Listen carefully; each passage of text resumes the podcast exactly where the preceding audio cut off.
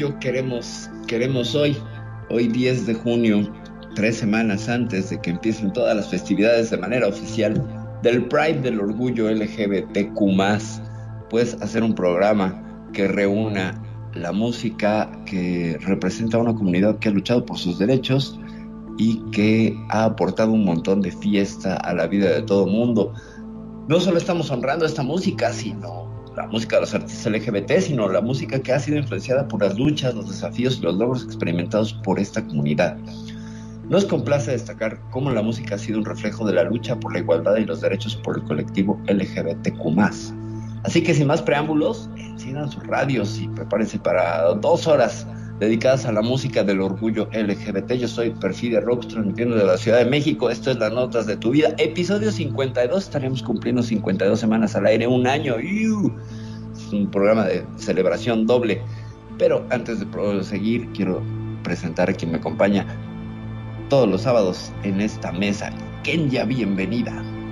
Muchísimas gracias. Y sí, este día vamos a aprender, vamos a conocer, vamos a escuchar mucha música, pero sobre todo vamos a divertirnos. Así que yo les mando besos y apapachos a toda la gente que está aquí con nosotros, escuchándonos por todas nuestras plataformas. Yo soy Kenia desde la Ciudad de México. Les mando besos y apapachos. Magno. Como siempre, un gusto enorme, un placer estar en este programa y la verdad que hoy vamos a tener un tema en la cual es un orgullo no solamente, yo creo que sería a nivel mundial, ¿no es cierto? No solo a nivel local, sino a nivel mundial, en la cual, ¿qué lucha esta de poder ser igualitarios con los derechos de los seres humanos? ¿Por qué somos así? Si somos todos iguales, tenemos sin importar el color de piel, sin importar nuestro gusto sexual, somos todos seres humanos y tenemos que ser todos iguales. No tendría que haber marcha, no tendría que haber esta diferencia social. ¿Por qué se presenta así? Bueno, no sé, es un tema que a lo largo de este programa me parece que va a estar más que bueno ir conversándolo y estoy seguro que en algo de las cosas que vamos a decir seguramente te vas a ver reflejado o reflejada. ¿No es así, mi estimada Parfi? Es correcto. Qué buena introducción, Magnum. Qué buenas palabras. Pues vamos a empezar por el principio cómo es que junio se vuelve el mes del orgullo y por qué. Pues bueno, resulta que en el año 1969, precisamente el año en que nací, el mismo mes, eh, hubo disturbios, o el año 68, no sé, ahorita les checo el dato. El caso es que era muy cerca. había un bar en, no sé si es Nueva York o San Francisco, también ahorita les checo el dato, eh, donde hubo una serie en el 69. Así 69, ok. El bar es Stonewall. Eh, y empieza, ya existía desde los 50 una suerte de racias o represión sistemática hacia las comunidades, hacia los lugares de, encuentro de personas homosexuales, porque así se entendía entonces, eh, por parte de las policías de Estados Unidos, porque tenemos que entender que, bueno, la moral norteamericana, que está muy inscrita en una línea de conservadurismo, pues buscaba atacar y normar las identidades de las personas y había una serie de, directivas por parte de la policía de Nueva York o de San Francisco, yo creo que es San Francisco, pero bueno, eh, para, para cerrar este lugar que era Stonewall, hasta que una noche, porque pues había racias donde no se metían al lugar, sino que agarraban a la gente eh, de camino a este sitio de, de reunión, y pues prácticamente los golpeaban, eh, saltaban todos sus derechos, eh, los remitían a la, comisaría y bajo, bajo pues una serie de criterios que eran discutibles, como faltas a la moral y ese tipo de cosas.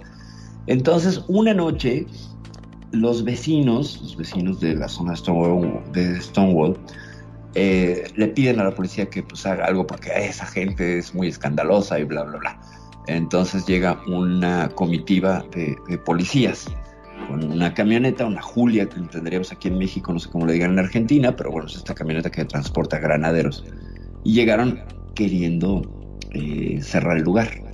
Pero en la puerta estaban algunas drag queens puertorriqueñas y otros eh, miembros de la comunidad leather gay que dijeron, bueno, ya hasta aquí, ¿no? Ya son muchas noches de golpear gente, han matado gente y no podemos hacer nada, pues vamos a poner una barricada.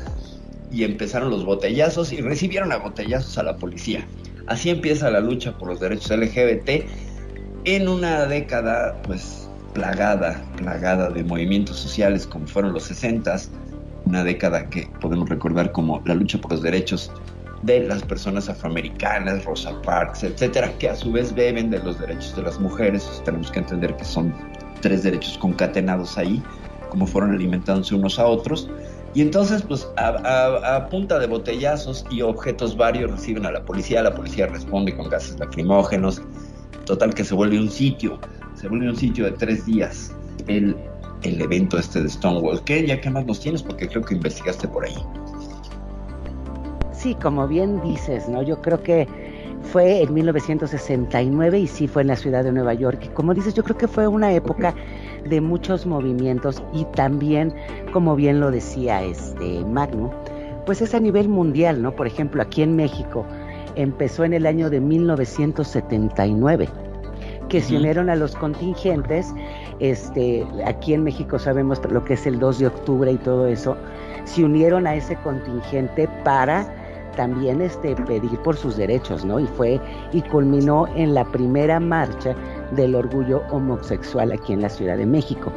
Y fíjate que ahorita pensando, como dice Magnum a nivel mundial, es una lástima que estemos en el 2023 y todavía en muchos países sea o pena de muerte o no se le puedan dar esos derechos, ¿no? O sea, a mí se me hace la verdad absurdo que hemos este, progresado, como lo decíamos en otros programas, ¿no? Inteligencia artificial y vacunas y, en lo más básico, que es en los derechos humanos, seguimos en la prehistoria. ¿No es cierto, este Magno? Mira, hay algo que siempre me ha llamado la atención, porque eh, la policía que tanto discrimina, que tanto corre, que tanto golpea, que ha desmadrado, como se dice habitualmente, creo que en México, ¿no? Dicen desmadrar cuando le pegan. Este, sí, sí, sí. Cuando mal, eh, o sea, el maltrato policial que ha tenido, resulta que hoy por hoy hay muchos de la comunidad que son también miembros de la policía. Y sin embargo, ¿qué pasó con todo esto? ¿Por qué tanto odio? ¿Por qué tanto rencor hacia algo que ellos también forman parte? ¿O qué me vas a decir? ¿Que entre ellos se pelean? No entiendo esa parte. Evidentemente, evidentemente. Pues es que eh, ahí estamos hablando del doble estándar moral, ¿no? De un doble estándar moral. Y sí, ciertamente en algún momento se siguieron señalamientos hacia los miembros de la policía, de las policías en Estados Unidos, eh, que estaban en el closet, o sea, los gays, y también hacia las fuerzas militares. Ya hablaremos más adelante de esa política de no pregunto, no dices, que me parece una burrada completamente, pero bueno, la implementaron en Estados Unidos con tal de que no hubiera visibilidad. El hecho es eh, que cuando empieza una comunidad a tener visibilidad y a ganar derechos, pues se buscan algunas fuerzas oponerse para reprimirlos. Sí, ciertamente yo he conocido miembros de la policía que son del sindicato, por así decirlo, que son de este sindicato y que pues viven una, una presión constante por parte de sus compañeros, sobre todo las chicas que son lesbianas y que, que se asumen lesbianas y que los compañeros lo saben y buscan de alguna manera eh, flexearlas. Flexear es cuando tú le cambias a un teléfono de compañía, bueno, pues en el argot de la comunidad, flexear a alguien es convertirlo a tu gusto o a otro gusto, y entonces buscan que se hagan heterosexuales a través de coerciones, de tocamientos y de acoso, de acoso sexual. Entonces sufren doble discriminación, discriminación por ser mujeres, discriminación por ser lesbianas. Es súper complicado, es algo súper complicado dentro de las fuerzas policiales. Pero pues bueno, han hecho también trabajo así. No conozco yo el, dato de algún colectivo que se asuma orgullosamente eh, miembro de la policía y diverso. No sé por qué, pero eh, supongo que los policías de algunos otros países sí los hay, sobre todo en Europa, que están un poco más adelantados en ese sentido. Pero Magnum, que hoy, hoy eres Hoy eres el DJ en la ausencia de nuestro queridísimo renegado que hoy está un poco malito. Le mandamos un saludo y un abrazo y que se mejore nuestro queridísimo renegado que hoy no pudo estar. Sí, y renegado les manda saludos a todos, pero sí hoy ando un poco indispuesto, pero sabe perfectamente que tenemos aquí a Magnum y él será el que el, el... DJ en este momento. Exacto. Magnum, ¿con qué, ¿con qué nos vas a deleitar? I myself Will Wood. Ah, yo, yo, con el inglés soy así. Te la mando así de una. I Me Myself de I me Ajá. Exacto. Correcto. ¿Qué les parece escuchar ese este. tema? Dale, venga. venga Vamos con comentamos. ese tema. Bueno.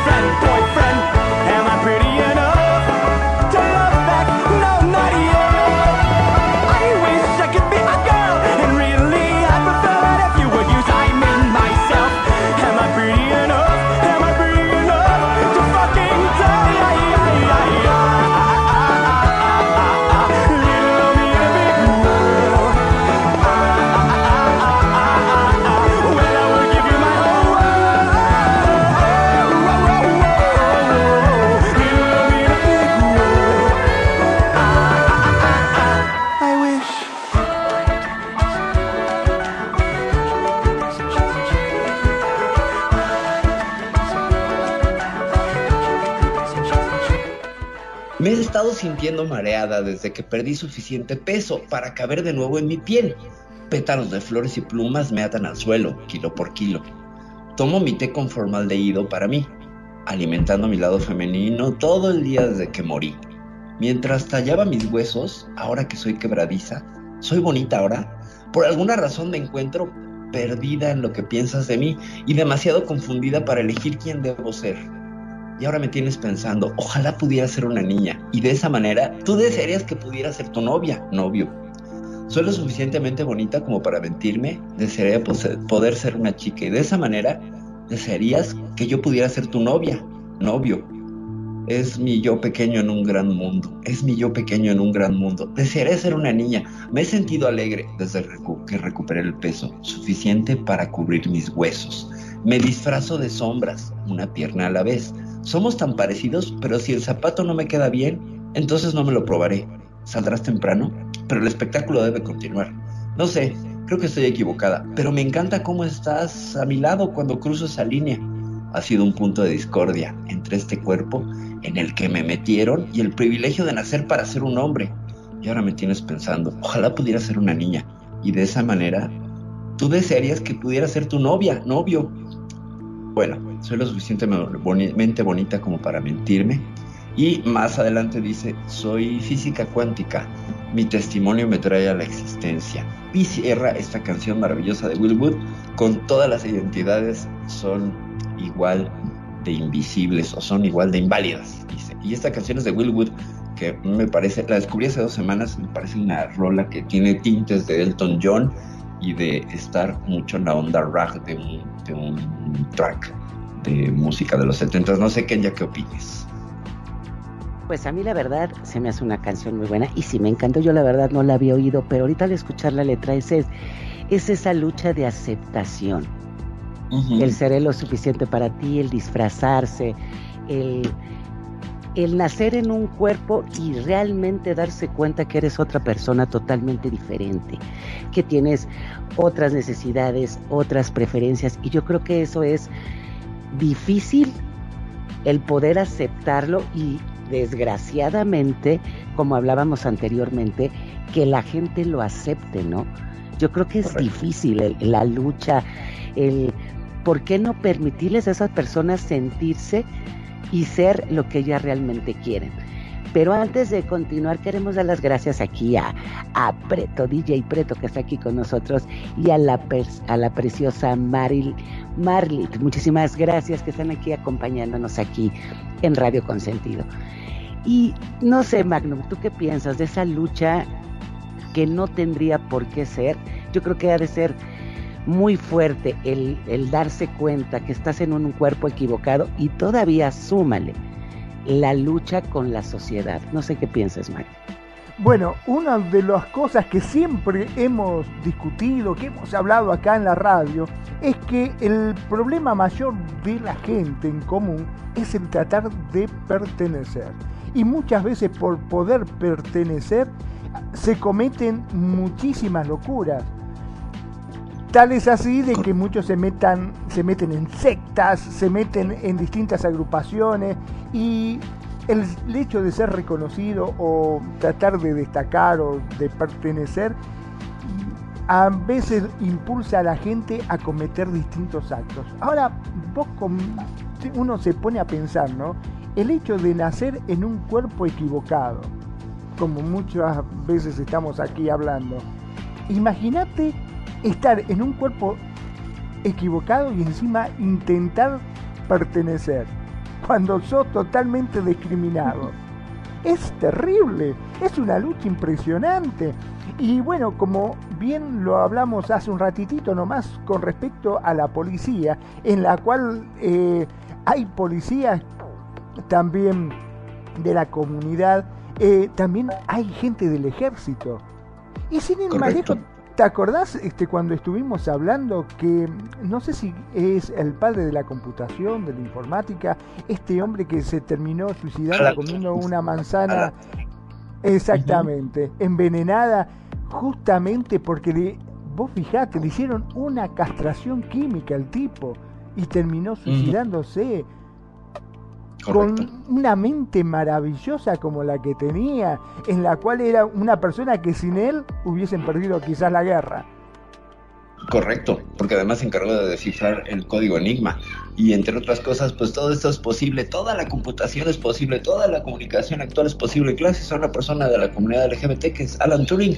En su memoria, por supuesto, que lo recordamos con cariño y, con orgullo y devoción, porque pues gracias a eso es un gran aporte a la humanidad y alguien que fue pues discriminado y obligado a suicidarse porque no encajaba con las normas porque lo sometieron a una terapia de reconversión esas terapias de reconversión que son, no, tú eres heterosexual y entonces tienes que, tienes que encajar, porque aquí los putos y los homosexuales no caben.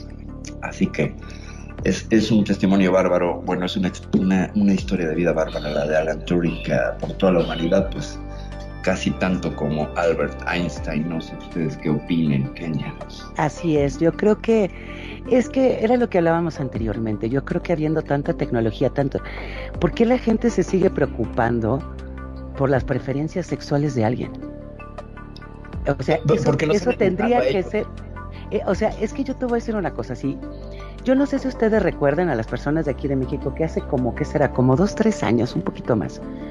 Había un anuncio exactamente de eso, que decía que era una familia y decía, este, es que yo soy este gay y no sé qué. Y decían tal cual, dices que sí es cierto, yo por la vida no voy diciendo, ah, tengo dos hijos, uno es gay. O sea, no es cierto.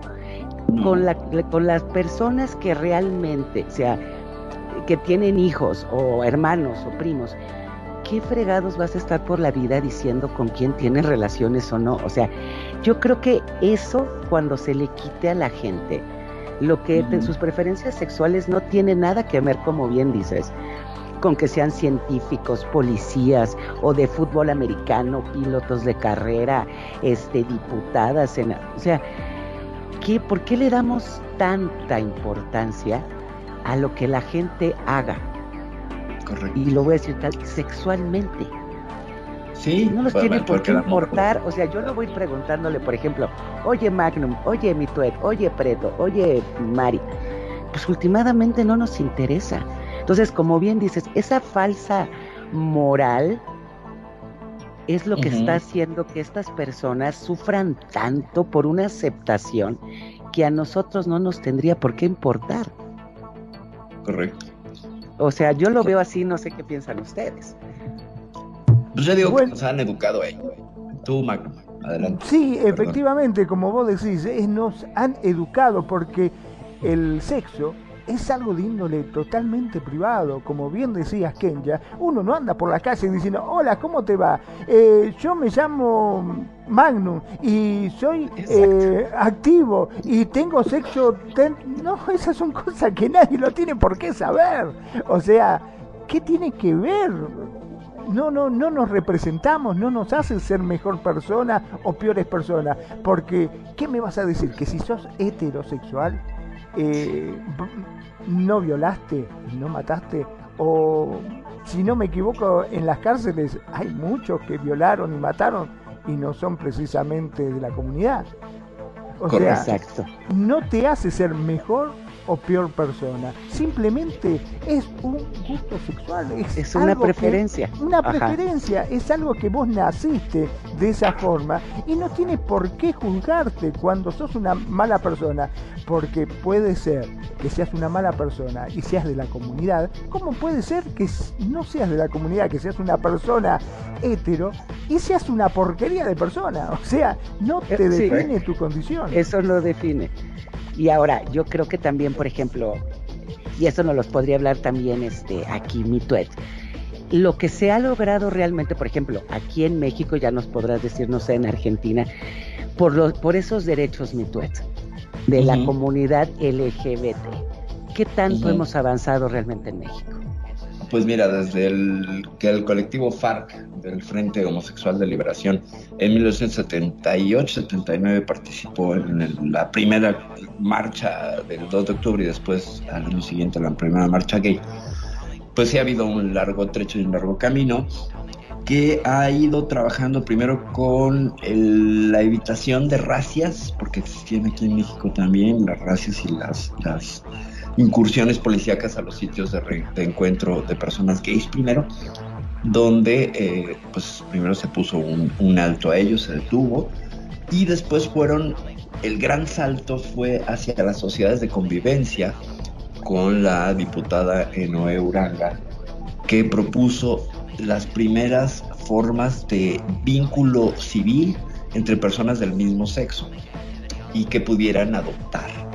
Entonces, esto da por ahí del año 1998, 99, y es el, gran salto en materia de, derechos.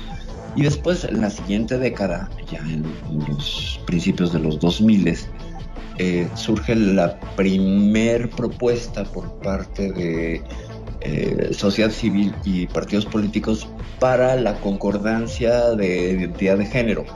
Es decir, eh, que pudieras cambiar tu acta de nacimiento.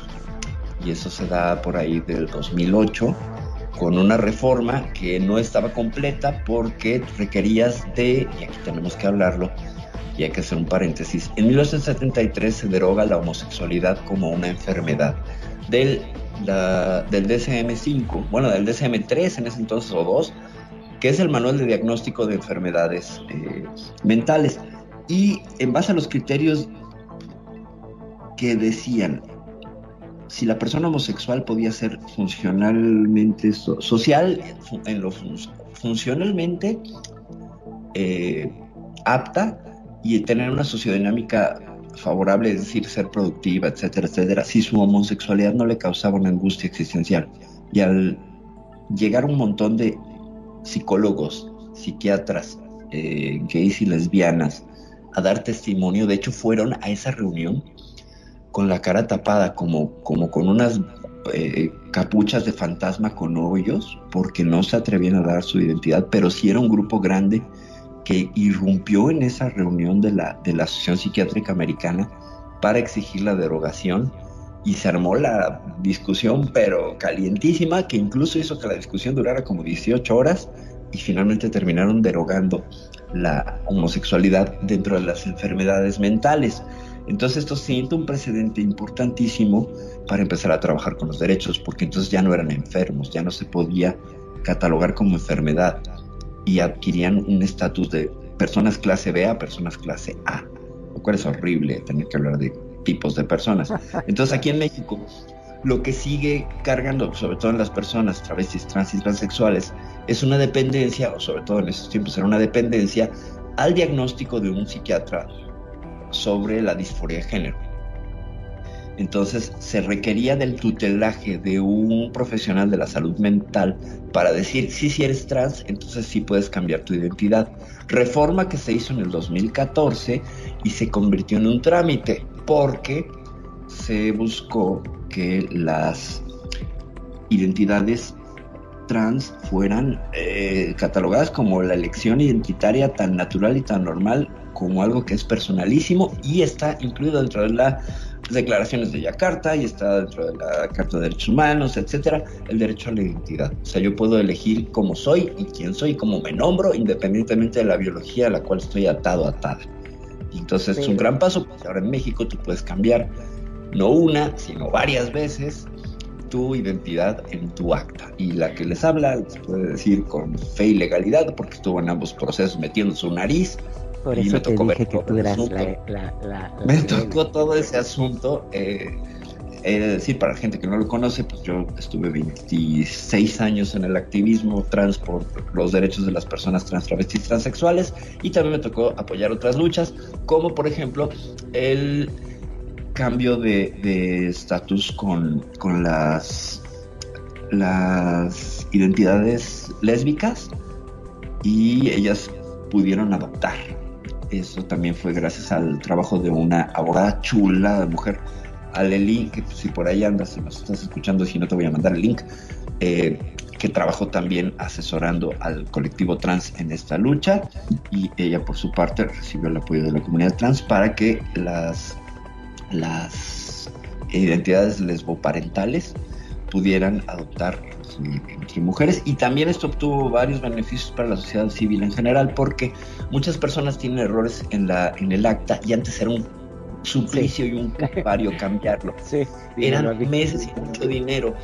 Imagínate. Entonces ahora se puede hacer de una manera mucho más fácil, expedita, solamente con el dicho de la persona, se guarda el acta original, se queda a reserva y en ese momento se mandan órdenes a la Secretaría de Relaciones Exteriores para que todos los documentos a nombre de esa persona se homologuen, documentos académicos incluso, es decir, no tengo yo que volver a pasar la primaria o la secundaria o la universidad, todo se me va a cambiar al nombre que yo elija, las veces que yo lo elija. Y puedo decir con tremendo orgullo que de los grupos que más presión hicimos para que la identidad no solo fuera estática y cambio de una sola vez, es por eso que traigo mi bandera pirata, porque mi grupo se llama Piratas de Género, eh, pugnamos porque la identidad cambiase las veces que las personas se pudieran percibir, porque creemos que la identidad es fluida y puede cambiar varias veces en la vida de una persona. Pues eso, ¿qué te puedo decir? Estuve ahí metiendo las narices. A partir de 2015, pues yo me deslindo del movimiento y desconozco completamente cuáles sean los avances. Ahí sí me declaro una neófita. Hasta yo soy, soy como las inteligencias artificiales que se entrenaron hasta 2022 y te puedo hablar de eso, pero ya más acá perdí completamente todo. Pero esos son grandes avances. Ahora, yo lo, lo que me gustaría saber es, por ejemplo, todos los derechos este, que, de casarse, de poder adoptar, ¿es a nivel nacional o solamente se concentran en la Ciudad de México? Por ejemplo, la ley de sociedades de convivencia llevó varios procesos de, de eh, la aprobaron, luego la metieron a la congeladora, luego la volvieron a sacar y la reformaron y sufrió varias reformas. Eh, primero fue en Ciudad de México, los experimentos se hicieron a nivel local, por ejemplo, ahorita en la Ciudad de México ya no es eh, la única ciudad donde te puedas casar, por ejemplo, ya es, creo que es eh, a nivel nacional. Y en materia del cambio de identidad, hay 18 de los 32 estados permiten ya el cambio, el cambio en los papeles. Eh, ¿Por qué se, hizo primero Ciudad de México? Pues porque es el centro neural del país en cuanto también a, tendencias y cosas de, ser pues punta de lanza. Por eso se hizo el trabajo primero a nivel local y si esto se, se, lograba, entonces se sentaba la jurisprudencia para que otros estados pudieran citar legalmente que la Ciudad de México ya lo había hecho, y entonces ellos, ¿por qué no?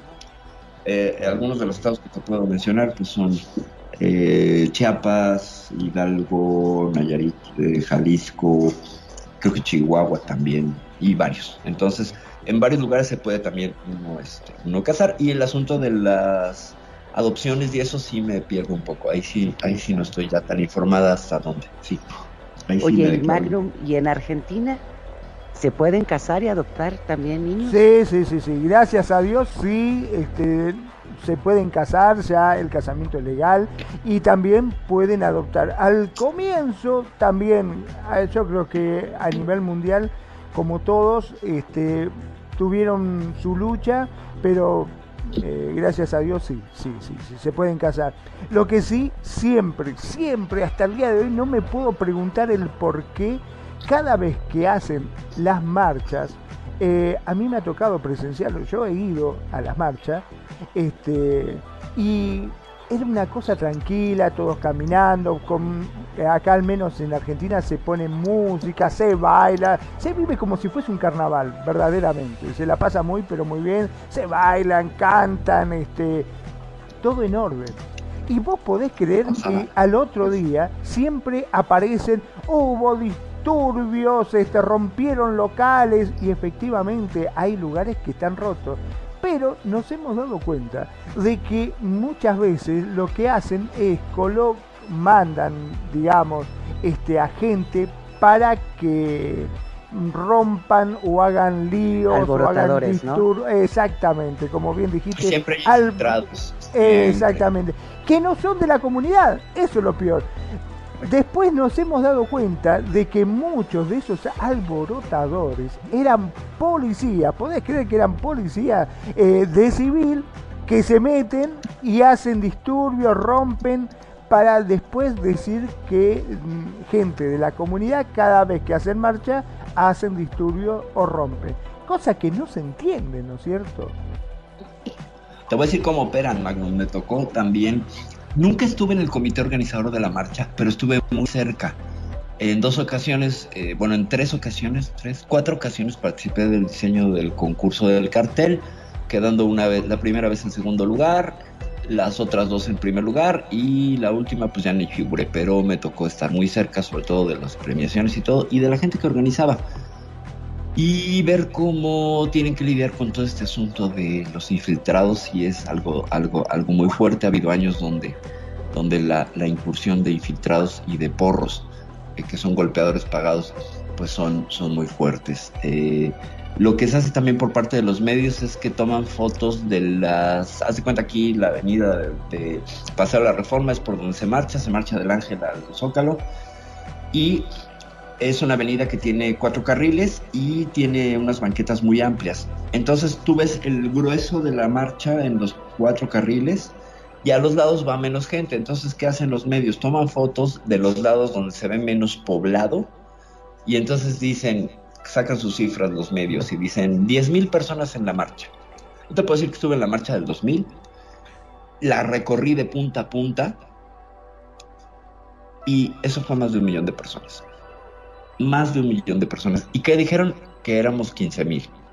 Era imposible. El Zócalo de la Ciudad de México alberga aproximadamente 100 mil personas y las calles aledañas estaban atascadas de gente, cuadras y cuadras y cuadras. Fue la marcha más grande que me ha tocado ver. Se manejaban números de un millón de personas. Y a últimas fechas, ahora los pueden ir midiendo con drones y así, y siempre supera el número que los medios dicen. Entonces siempre hay una rebaja por parte de los medios para decir no son tantos y son unos relajientos y pintan y hacen y todo. Ciertamente dentro de la misma marcha hay toda una discusión y hay grupos que dicen que la marcha sea decente, ¿no? Que no vayan enseñando tetas o que no vayan encuerados. Ese es otro tema también. eso sí, también, ¿no? O sea, yo digo que sí. O sea, yo por ejemplo, digo, claro, tienen derecho y pues a poder este, manifestarse. Pero yo digo que sí hay ciertas, por ejemplo, sí hoy, eso fue antes de la pandemia, que no sé si, si recuerdan aquí en la Ciudad de México, que decían, oye, es que van desnudos, van esto, hay niños. Y dice, sí es cierto, o sea, no tienen por qué hacerlo así, mi forma de pensar, ¿verdad? Correcto. Pero que, que había mucha gente de la comunidad que decía, es que esos no nos representan. O sea, nosotros no tenemos por qué ir exhibiendo que no hay ninguna necesidad. Dice, ah, va a haber gente que se sienta insultada. Entonces hay mucha gente, como bien dice mi tuet, van este, con banderas, van con amigos, divirtiéndose como carnaval. Y hay otros que sí, como que siento que es agredir de, ah, no me aceptas, pues ahí te va. ¿No? Yo siento que también es esa rebeldía, no sé hay muchos, muchas consignas y gritos dentro de la marcha que son muy divertidos. Por ejemplo, hay uno que es muy divertido porque mucha gente que todavía no se ha asumido mira la marcha desde las banquetas. Y entonces cuando les gritas banquetera, únete, ¿no? O sea, salte del closet y vente para acá. O esas de las banquetas también este, les gustan, ya no voy a decir la otra palabra porque es muy violenta, pero eh, lo que se busca es esto. Sí, ciertamente hay grupos que pueden transgredir ciertas normas, que yo sí diría, pues sí nos representan de alguna manera, porque, mira, por ejemplo, que alguien vaya desnudo. El problema no es el desnudo, sino el problema es a veces de los padres que no saben explicarle a los hijos qué es un desnudo. ¿Me explico? O sea, creo que ahí, y, y lo que revela, que es muy importante, es una falta de educación sexual a nivel general. Que no puedan los papás, algunos papás, porque me ha tocado también incluso dar pláticas a grupos de padres, explicar las cosas, ahí está el problema. O sea, la molestia viene del que es como yo no lo puedo explicarle a mi hijo, entonces ustedes no salgan y se desnuden, ¿no? La gente tiene derecho al desnudo y también tenemos que hablar del nudismo y todo este asunto. Sin embargo, ¿qué tan informada, informado estoy yo sobre el nudismo como para poder explicarle eso a mi hijo? O sea, si lo más natural del mundo, y lo vemos en las obras de arte y los más consagrados, Da Vinci, Rubens, eh, Rembrandt, etcétera, pintaron desnudos. ¿Por qué tenemos que seguir con el pudor de una sociedad victoriana que a veces nos dice, uy no, es que está desnudo? Cuando pues creo que es lo más bonito que hay y eso que yo no soy activista del nudismo, me incomoda, yo no me lo aventaría desnuda, la verdad, pero sí quiero poner el punto un poquito de reflexión, ¿qué tanto estamos sensibilizados para hablar del mismo a nuestros hijos? Porque creo que eso es mucho del problema, mucho del tema donde, uy, es que no salgan porque yo no lo puedo explicar, pero si lo puedo explicar, entonces salgan, no pasa nada, porque tengo las palabras para explicarle a mis hijos cuál es el punto. No sé ustedes qué opinan, esta es una, una de las estrategias que se utilizan para sensibilizar, no estoy diciendo que sea la neta, ¿eh? Magnum. Bueno, mira, eh, por lo pronto yo he visto en las marchas que he visto eh, que, como bien dijiste, no sé, 20.000 personas que haya en cada marcha, de las 20.000 personas habrá 5, 6 que se animan a salir con los pechos al aire o muy liberados de ropa, ¿no? Este, y en los medios, cuando pasan y hablan de las marchas, parece que son las únicas que estaban. O sea, las únicas fotos que salen son de estas personas, las que están con los pechos al aire y dice, ah, un indignación total porque bla, bla, bla, bla, y ponen cuando de la, estamos hablando 20.000, 50.000 personas que hacen la marcha y 5 salen mostrando los pechos eh, ¿por qué solamente se centran en eso? Y no es que están al comienzo de la marcha, no. La marcha, eh, la caravana es grandísima y por ahí atrás de todo, a lo último vienen estos haciendo alboroto o como vos decís, este, haciendo ruido, ¿no? Y parece que son los primeros o que estuviesen los 50.000 personas desnudas este, haciendo la marcha. No entiendo por qué buscan ese sensacionalismo. De mi punto de vista... Es un sesgo, o sea, lo que hacen es sesgar la percepción de las personas y lo muestran de manera cortada y, fuera de contexto. Entonces es un truco muy fácil. Entonces ahí detrás hay un interés por invisibilizar, un interés que viene de los Entonces por eso es que, pues, ya, ya, como decías, bueno, a la gente no le interesa la sexualidad de los demás, pero ¿qué pasa cuando mi cuerpo se vuelve político? ¿Qué pasa cuando, si yo por expresar mi, mi, cuerpo, mi identidad, me matan, me golpean, me secuestran, se burlan y no hago nada? En ese momento tengo que hacer una acción política. Y es bien complicado ese tema. Pero no sé. No sé, es difícil, es difícil. A mí particularmente no me parece muy bien. ¿Qué quiere que te diga? Yo no lo comparto. No creo que para poder este, darse a conocer te tengas que desnudar. En mi forma de pensar. Porque si bien, como, vos de, como vos decís, este, uno puede andar explicándole a los chicos, no creo que tengan necesidad de por qué ver ni tener que darle una explicación. Cuando me parece que no habría necesidad. Con los cánticos, con la marcha en sí, está todo bárbaro. Creo que por ahí, desde mi punto de vista, no es necesario llegar a la desnudez como para mostrar un punto, ¿no es cierto? No sé quién ya. Pues es... A ver, quién. creo que, o sea, yo creo que aquí sí los dos tienen razón.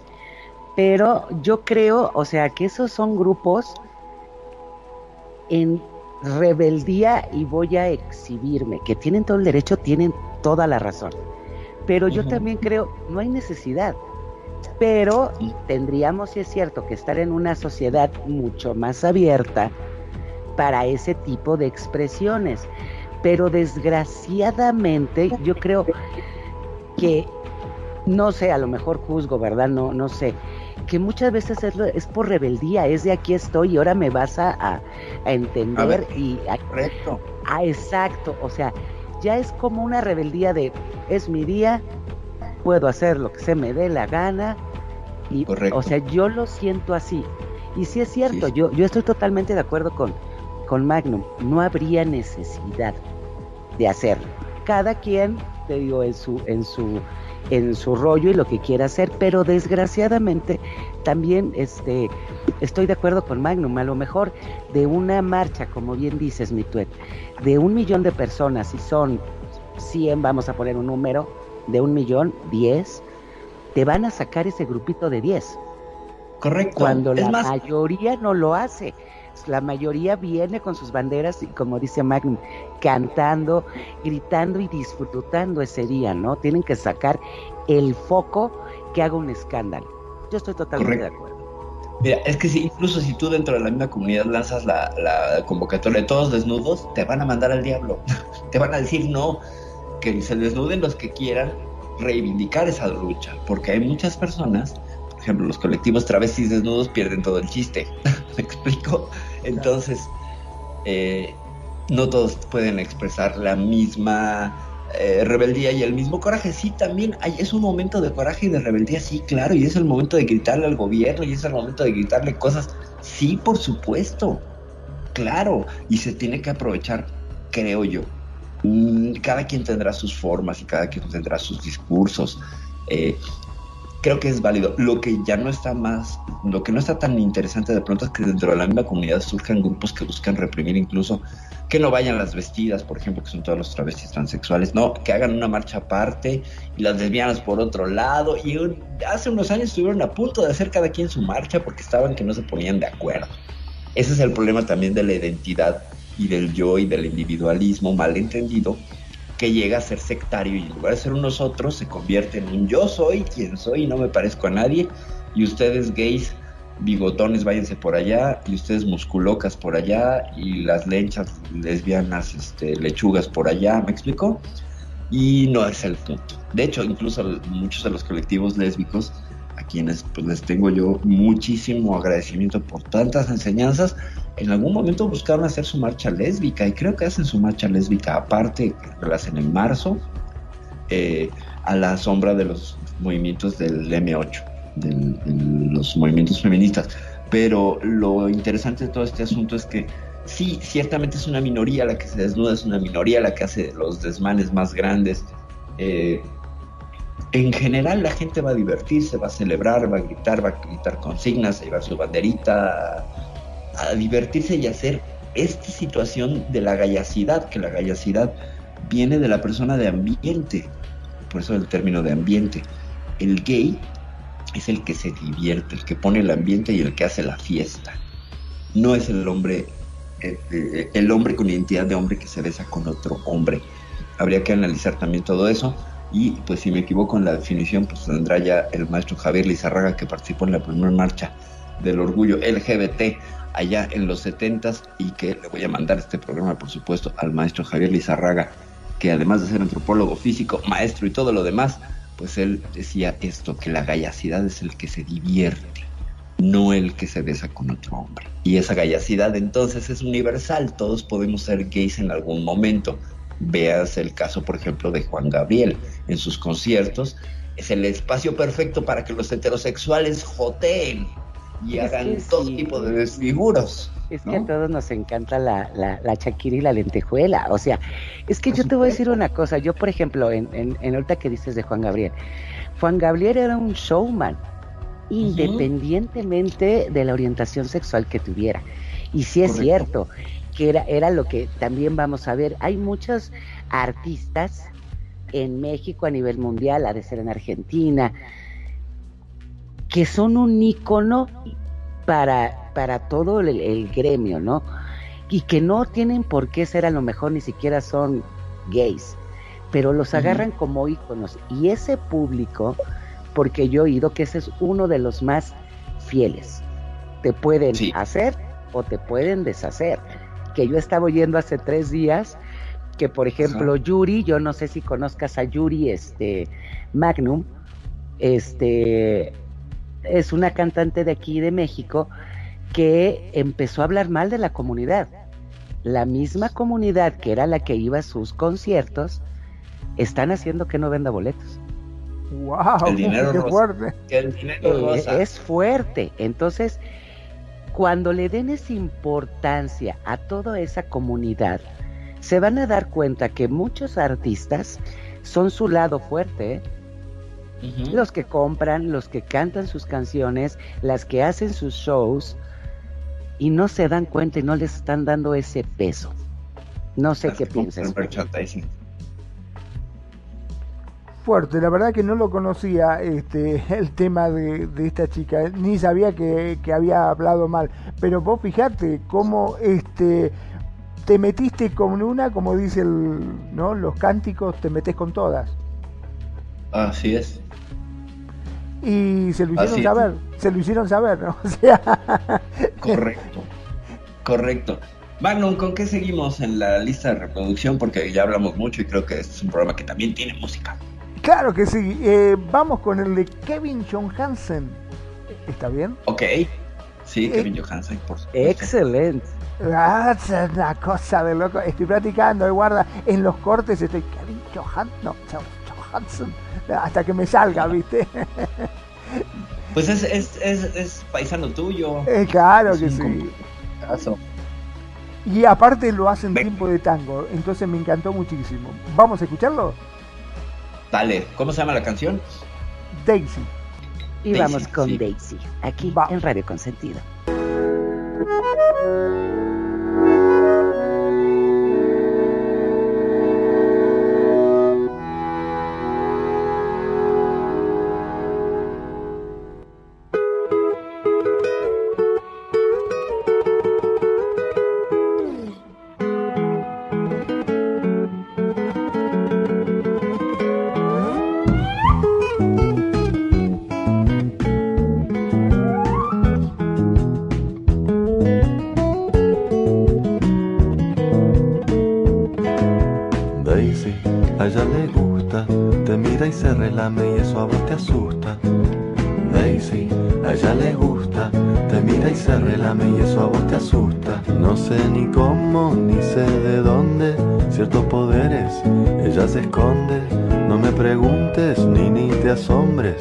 Se llama Daisy, la come hombres.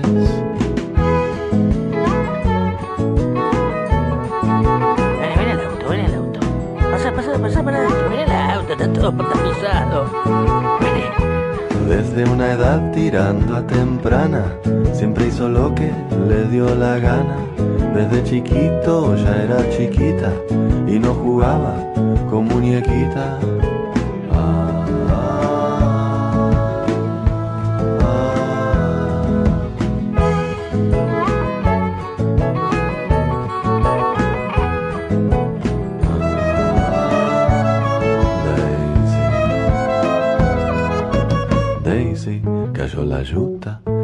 Que te tienen ficha mejor que huyas.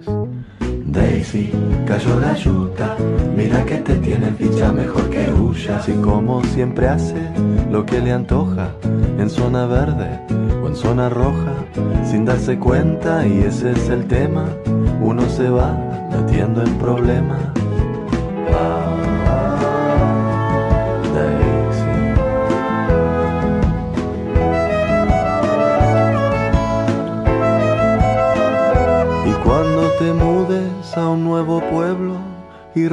Realices un nuevo duelo,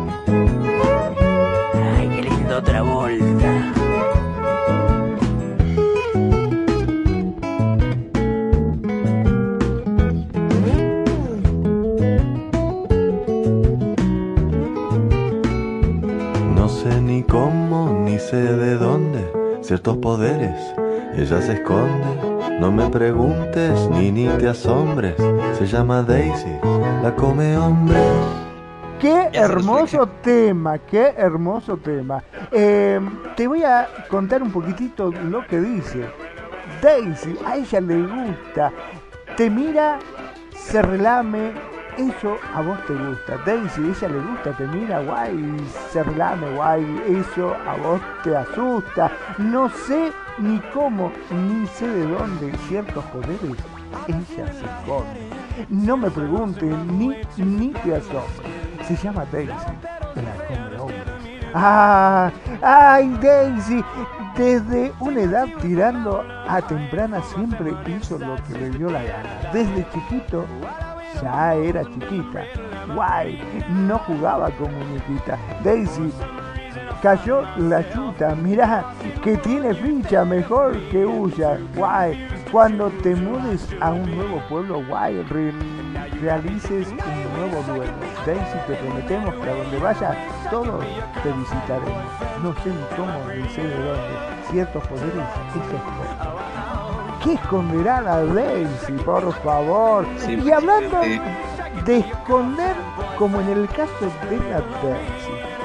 Fuera del aire, estamos hablando de que en muchos órdenes, ya hablamos que, eh, por ejemplo, la policía, hablamos también del ejército, y uno, creo yo, de los juegos macho, machote, malo, malote que hay, es el famoso fútbol americano. Y en el fútbol Sí, sí. americano, creo que también hay gente de la comunidad, ¿no es así? Sí, bueno, es un- en todos los deportes, ¿no? En todos los deportes y en todos los ámbitos encontrará gente diversa. Yo que te puedo contar, eh, a mí me metieron a jugar fútbol americano una vez que ciertas conductas y ciertas tendencias fueron reveladas a la familia y entonces dijeron, no, hay que enderezarlo y lo vamos a meter a practicar artes marciales y fútbol americano. Me encanta el fútbol americano, es mi deporte favorito. Y entonces, pues, me inscribieron en un equipo y lo primero que hicieron fue hacernos la novatada y en la novatada me tenía que vestir de mujer. entonces, es muy común que los vistan de mujer. Entonces, claro, pero... A mi juego me llamaron. la mayoría- Claro, sí, o sea, a mí me parece que yo, yo dije que si no era travesti, la, la vida me puso tantas oportunidades que si no las tomaba ya era una ciega. Esta es una de ellas. Antes ya había habido como otras tres, ya se las contaré algún día. Entonces, novatada, entonces era, así lo dijeron, tal día tienen que llegar aquí eh, vestidos de niña para pedir. Se hace una colecta, te llevan a, a un lugar de la ciudad que es la zona rosa y vestido de mujer pides con tu casco para comprar tu uniforme, que es una tradición en todos los equipos. Hay novatadas. Esa es la más común. Hay otras que son muy violentas y muy fuertes. Pero esta implicaba pues irse vestido de mujer. Entonces pues yo lo hice muy bien. Yo pedí ayuda, me maquillé, llevé, me puse mis prótesis y todo. Yo iba de muñequita y además imagínate, tenía 14 años. Y entonces cuando llego al entrenamiento, pues están todos con una peluca y los labios pintados en esta farsa, en esta representación fársica de la mujer. Y llego yo hasta con perfume, las uñas pintadas, toda arregladísima. Entonces, cuéntenme cómo les fue a todos mis compañeros. A ellos sí les dieron. A mí no me daban porque pensaban que yo era de las porristas. Entonces, era muy divertido. Lo que fue interesante es cómo los compañeros me empezaban a mirar y cómo empezaban a hacer bromas. Y de hecho, en el americano te ponen un apodo. Y a mí me pusieron Olivia, porque me parecía Olivia Newton-John, según ellos, no voy a decir que sí o no. El hecho- El hecho es que yo fui Olivia el resto de la temporada. Por ese detalle. Y había cositas y decían cositas.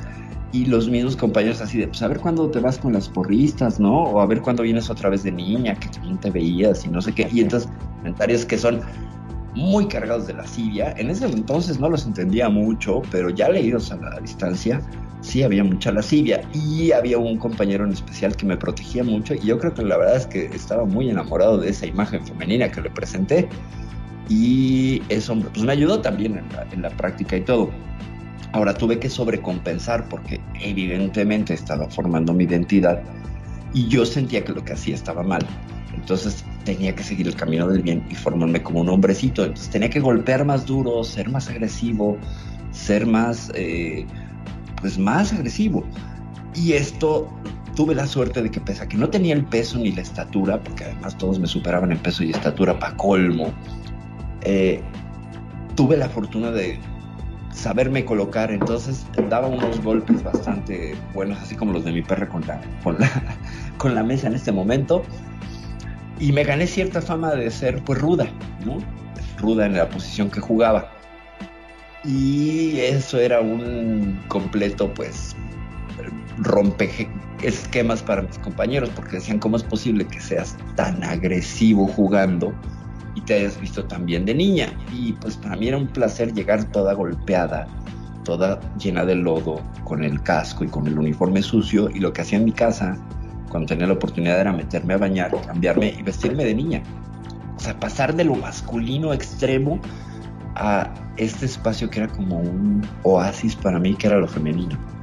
Y eso me alimentaba, entonces retroalimentaba uno con otro, uno con otro, uno con otro.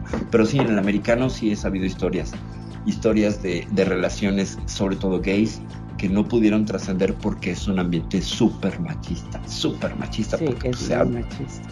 sumamente, sí, sí, sí, sí, es la construcción del macho, el macho que tiene que macho vencer alfa. en guerra, claro, sí, puros machos alfas, y pues yo que era macho alfa alfa, pues imagínate. Después estuve un par de temporadas, luego me cambié a otro equipo donde hicieron la novatada de mujer y dije, yo no voy a hacer lo mismo, voy a hacerlo fársico porque no me, no me salió tan bien. Y pues eso, con el fútbol americano y otros deportes en el béisbol, en el fútbol.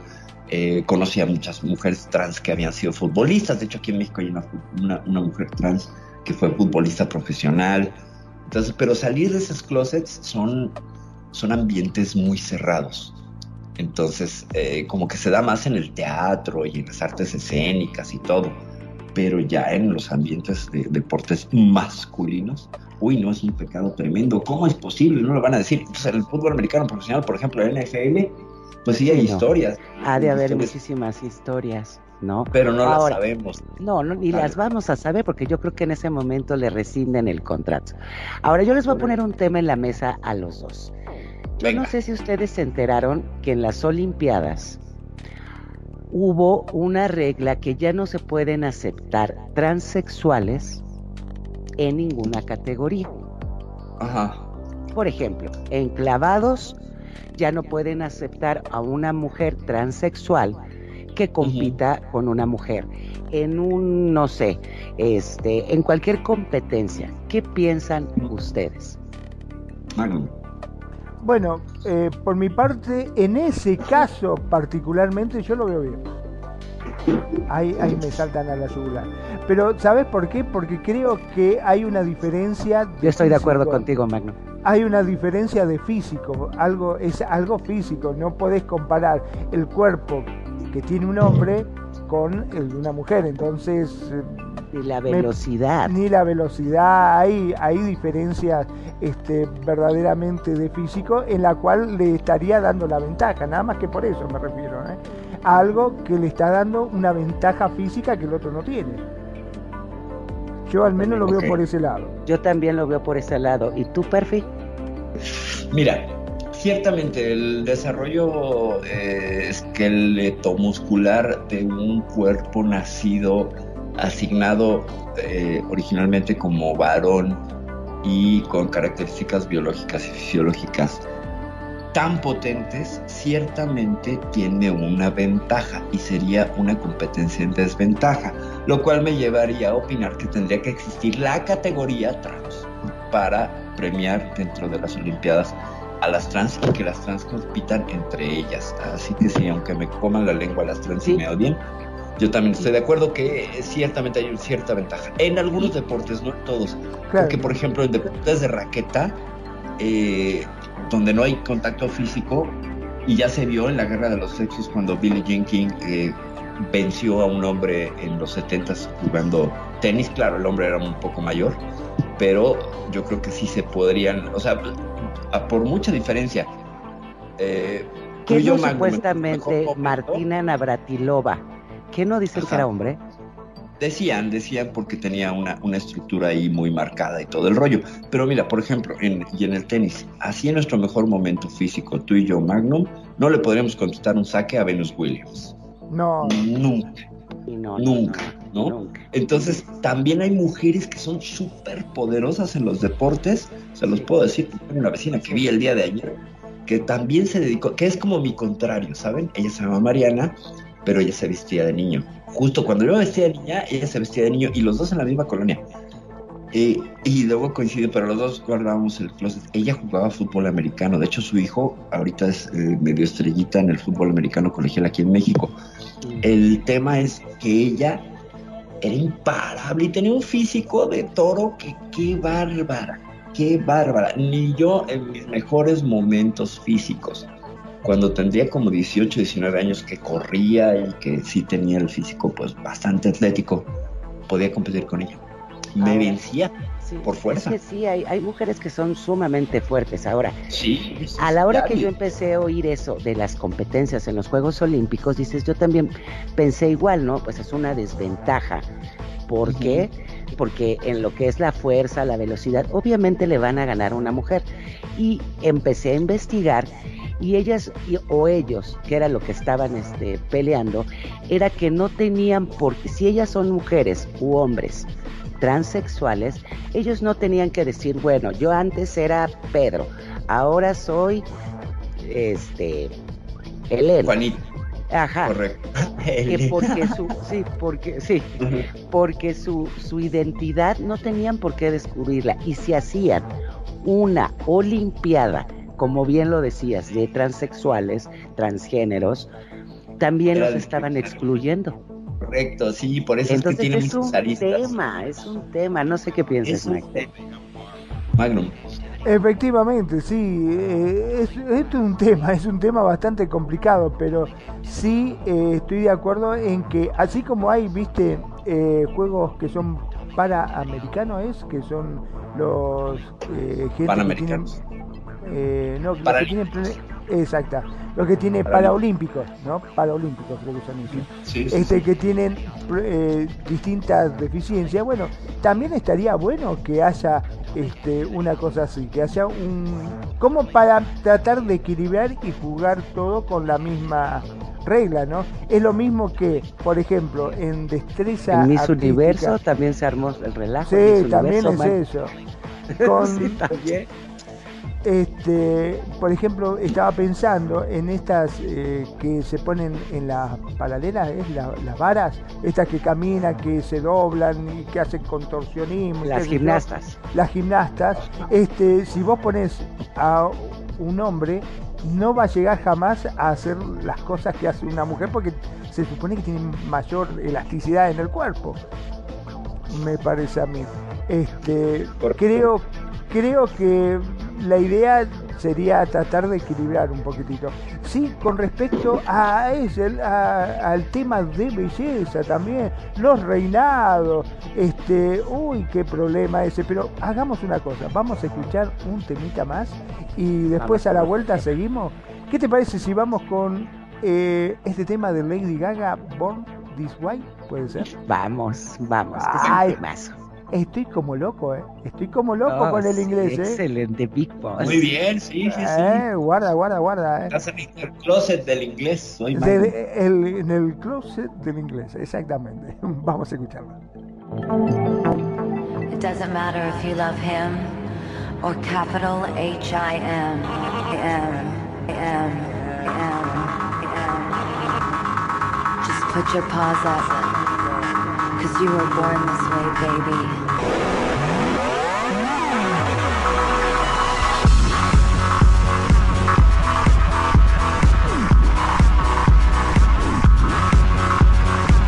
My mama told me when I was young, we're all born superstars. She rolled my hair, put my lipstick on, in a glass of her boudoir. There's nothing wrong with loving who you are, she said, cause he made you perfect, babe. So hold your head up, girl, and you'll go far.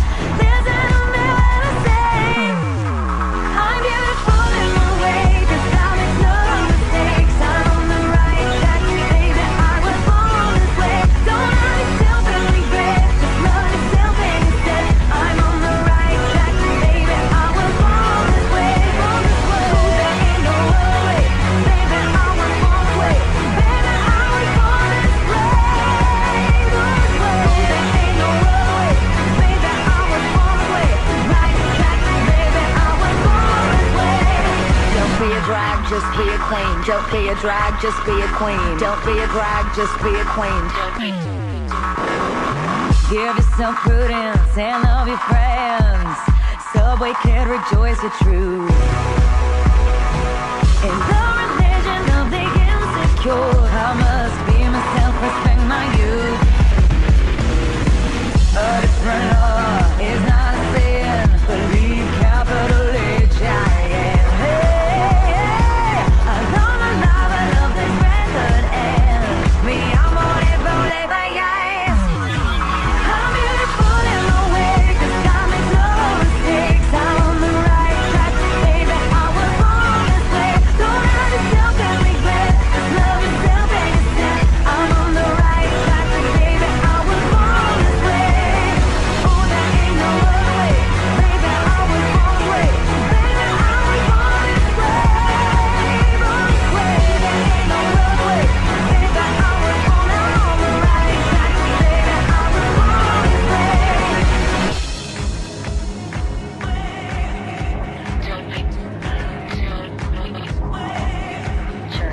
drag, just be a queen. Whether you're broke or evergreen, you're black, white, beige, chola descent, your Lebanese, you're Orient. Whether life's disabilities left you outcast but leader teased, rejoice and love yourself today. Cause baby, you were born this No way. matter gay, straight or bi, lesbian, transgender life, I'm on the right track, baby. I was born to survive. No matter black, white or beige, chola or Orient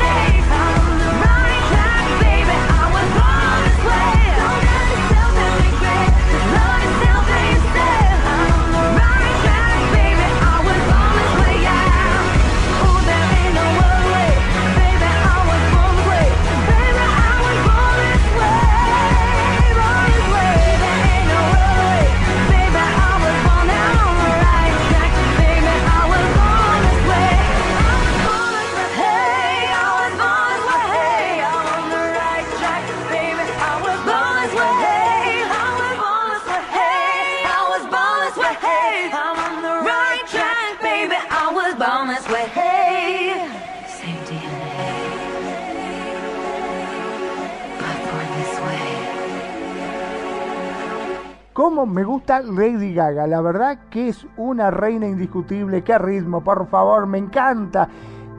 Te cuento un poquitito de la letra. Eh, no pasa nada si tú lo amas a él, o en mayúsculas, él. Solo levanta tus ganas porque tú naciste así, cariño. Cuando era joven, mi mamá me contó que todos nacemos superestrellas. Ella rizó mi pelo y me puso pintalabios en el espejo de su tocador. No hay nada de malo en amar quién eres. Ella dijo, ¿por qué Dios te hizo perfecta, cariño? Así que levanta tu cabeza, chica, y llegarás lejos. Escúchame cuando te digo, soy hermosa a mi manera, porque Dios no comete errores. Estoy en el camino correcto, cariño. Yo nací así. No te ocultes en el arrepentimiento. Solo ámate a ti misma y listo. Estoy en el camino correcto, cariño. Yo nací así. Oh, no existe otro camino, cariño. Yo nací así, cariño. Yo nací así. Impresionante. Qué tema. La verdad que tengo que reconocer que muchas veces, eh, como ya lo hemos dicho en otra oportunidad, un tema te gusta por el ritmo, hasta te puede llegar por a gustar por la letra sin entenderla, ¿viste? Porque vos la escuchás y dices, wow, qué buen ritmo, qué buena, y no entendés qué es lo que dice. Pero cuando lees la traducción, en verdad te das cuenta de que es muy buen tema. ¿No es así, Perfil? Sí, cómo no. Yo tengo mis asegúnes con este tema, lo decía fuera del aire, porque no todo es la biología del haber nacido así. Sin embargo, tiene frases muy interesantes de Don't be a drag, just be a queen. No seas una drag, sea una reina. Me parece muy buena esa frase.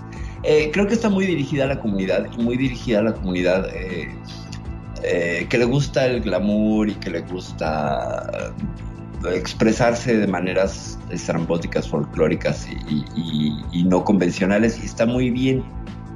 Yo difiero un poquillo, porque aparte de nacer así también está la sociedad, ¿no? Está el asunto social.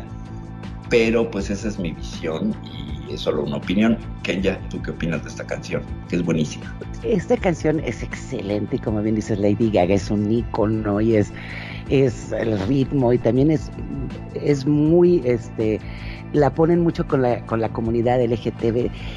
Pero sabes que yo veo, o sea, como dicen, cada quien lo toma, esta canción es acéptate como eres. Todos somos preciosos, todos somos perfectos porque, como dicen, Dios no comete errores. Entonces, yo como tomo esta canción es acéptate, quiérete y disfruta.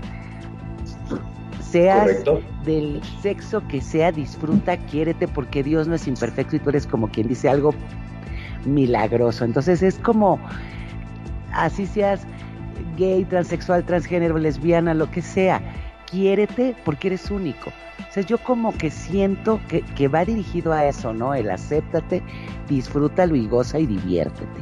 No sé, Mac.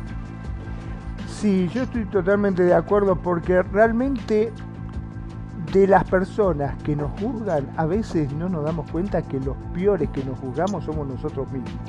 Este, muchas veces ponemos o echamos sobre nuestros hombros un montón mm, de perjuicios, de, de cosas que nosotros creemos que los demás pueden llegar a decir. Y a veces no es así, ¿viste? A veces la gente te acepta tal como sos, pero uno lleva, mm, no sé, ese perjuicio de decir, ¿qué van a decir cuando me vean? ¿Qué van a pensar? ¿Qué van a hablar? ¿Y qué pueden llegar a hablar? Si sos como sos, si Dios te hizo así, sos perfecto, seguí para adelante. Eh, tendríamos que tratar de relajarnos muchas veces más y no pensar tanto en el que dirán, en tratar de ser como somos y punto. ¿No es así? Sí, sí, sí. Exactamente. O sea, yo creo que, que era lo que hablábamos al principio, el, en el momento en que uno se deje de preocupar en, en- en estar en un grupo y ese grupo en, acep- en, en, en que quieras, no sé, es que la sociedad siempre te pone muchos límites para poder encajar. Cuando esa sociedad sea más abierta, y, y lo que decíamos al principio, aceptes que todos tenemos los mismos gustos, todos comemos, todos dormimos, todos tenemos problemas, sin preocuparte qué haga o sus preferencias, va a ser un mundo más fácil.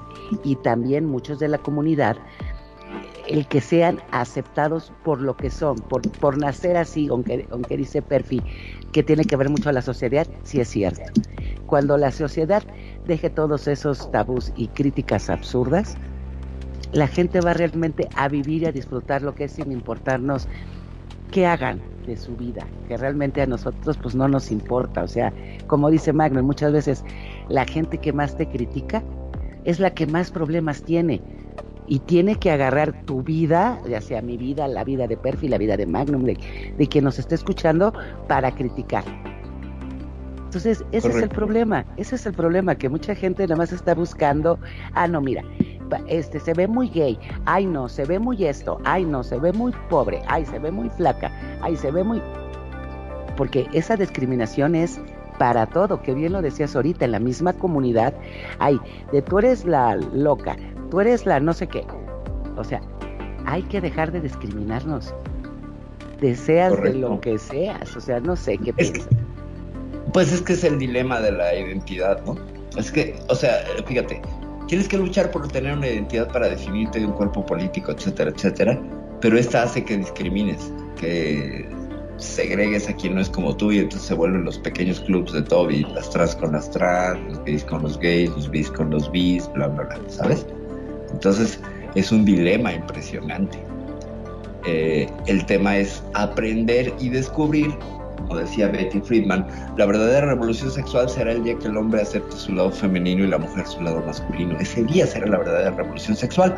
Y esto apunta a que, a que como comunidad LGBT, etcétera, tendríamos que aceptar esas otras partes. Y había un ejercicio muy bonito que nos enseñaron a hacer en talleres y era como cuando yo empiezo a cambiarme y a, transformarme, primero empiezo con una identidad masculina, empiezo a rasurarme, me quito, me empiezo a feminizar y entonces puedo parecer una lesbiana. Continúo este proceso de feminización y entonces parezco una mujer. Y cuando voy de regreso puedo parecer una drag queen, puedo parecer un gay, puedo parecer. Entonces yo conllevo a toda la diversidad y todos te- llevamos a la diversidad en ese entonces tengo que entender que dentro de mí hay una lesbiana dentro de mí hay un bisexual dentro de mí hay un homosexual dentro de mí hay un intersexual dentro de mí hay una persona queer y hay un género binario y bla bla bla ese día que entendamos eso, entonces nos quitaremos de estas etiquetas identitarias del ego, porque es un ego, eh, y empezaremos a dejar de discriminar al otro. Cuando dejemos de pensar en el yo separado. Yo porque soy trans soy especial, ¿no? Yo porque soy lesbiana soy especial. No. Todos somos exactamente iguales. Cuando nos quitamos estas categorías que también vienen de un sistema, que también hay que reconocer que vienen de un sistema, podremos liberar la mente lo suficiente para aceptar al otro como nuestro espejo, como nuestro igual, sin discriminar por lo que hacen o lo que dejan de hacer.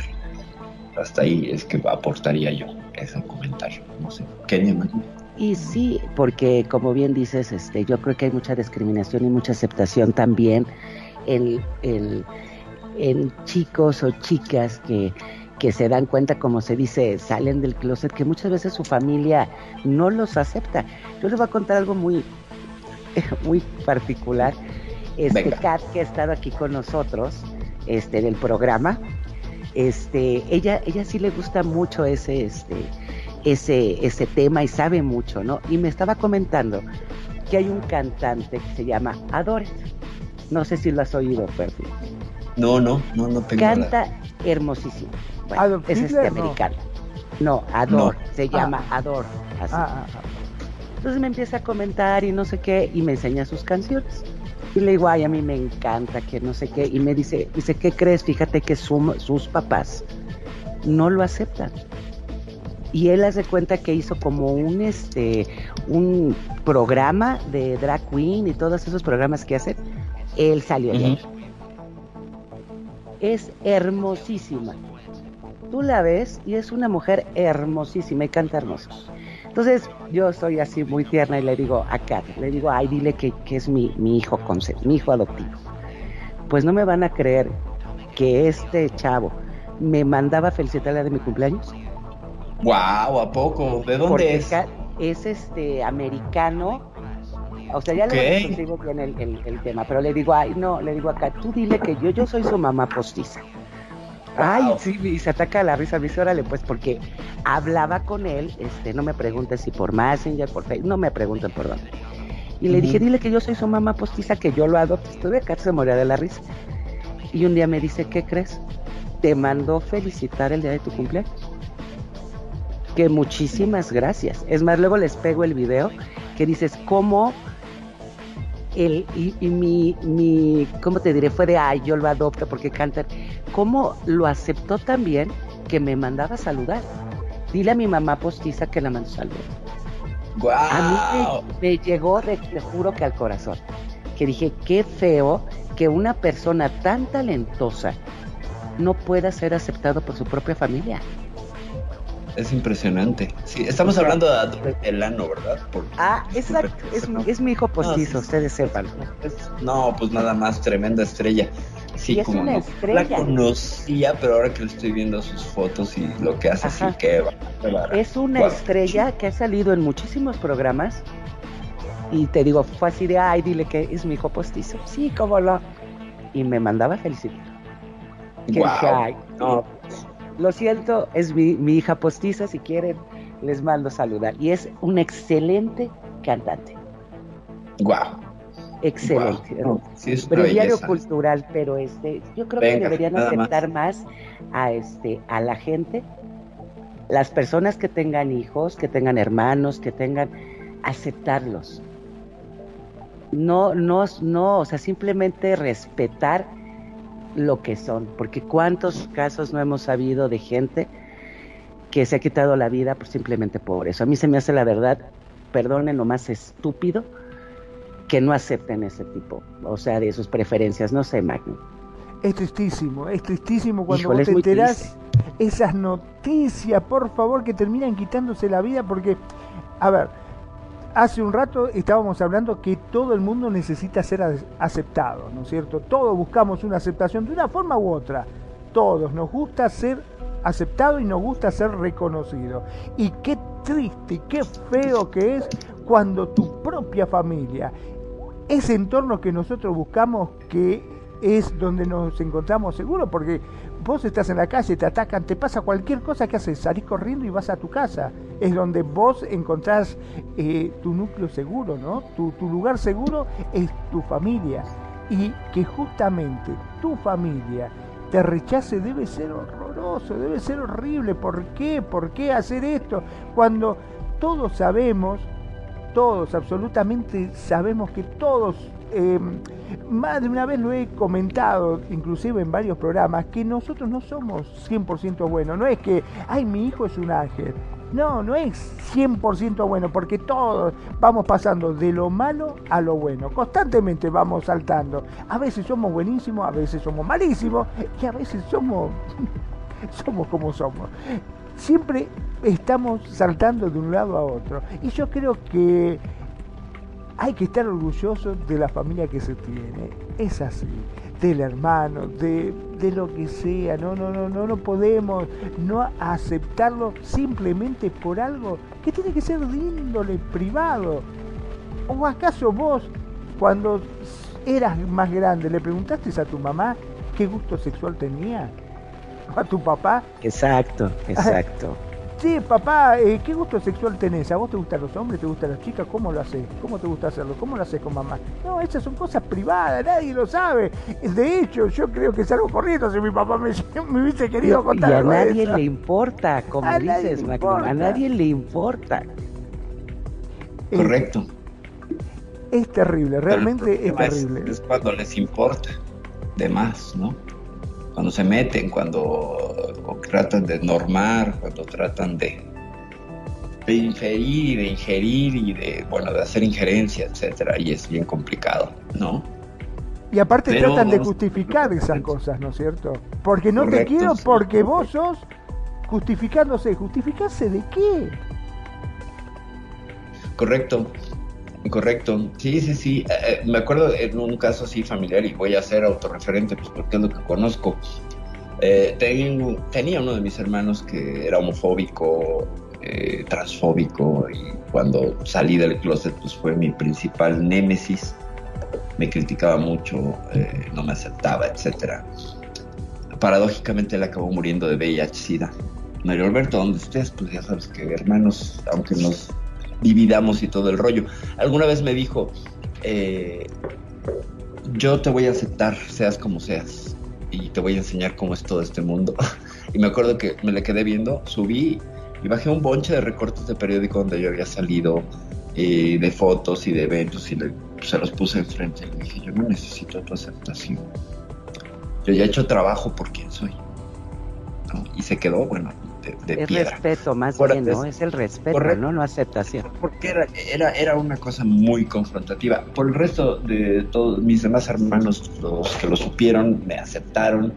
El mi hermano mayor, que había estado en las luchas de los 68 y era como de izquierda y todo, pues un día me llama y me dice, a ver, ven, y me pone el periódico así donde salí cuando se, se aprobaron las leyes trans, pues me tocó salir en una foto porque afortunadamente tuve el chance de estar como representante de la comunidad en, la, en las votaciones. Y entonces eh, salí en, la sección de noticias de la ciudad. Y mi hermano que se chupaba todos los periódicos, los leía todos, pues, dijo, este es mi hermano. y entonces me mandó llamar y en una comida familiar, con mi esposa y mis hijos, pum, me pone el periódico y me dice, ¿qué onda? Explícanos, ¿por qué no nos habías dicho? Y yo así de, ok. Y entonces, pues fue un momento muy bonito porque agarró y me dijo, quiero decirte que estoy orgulloso de lo que haces porque resultó que acabaste saliendo más luchador social que yo. Digo, pues es que lo mamé, que te digo? ¿No? Así Ay, que lo chupé en casa. Pues qué bonito. sí, sí, sí. Y por parte de mis padres, mi mamá lo sabía, mi padre lo supo a sus 86 años, cuando mi otro hermano me decía, no le digas, se va a morir. Pues se lo dije y no se murió y ella ya lo sabía. Y el único hermano que me queda, pues bueno, me conoce todo absolutamente, es el que fue a mis conciertos, estuvo conmigo, etcétera, etcétera, me sacó de mis primeros problemas legales y todo. Y pues yo la verdad es que tanto con esposa como con hijos he tenido una aceptación no me puedo quejar. La verdad es que es muy bonito, muy padre cuando la familia te acepta, pero qué triste que esta chica que es tan talentosa y está tan guapa, pues Ay, sí, ahí lo que pasa es que pusieron ahorita la foto de mi hija adoptiva. A lo mejor no me está escuchando, pero Ador, en serio, escúchenla si tienen la oportunidad. Tiene una voz preciosa, preciosa. Y yo creo que como dijo aquí mi Tued, es una gran artista. Sí, gran, no, no, no. gran artista. Y tiene Se unas pelucas que yo ya le dije, hija postiza, mándame unas.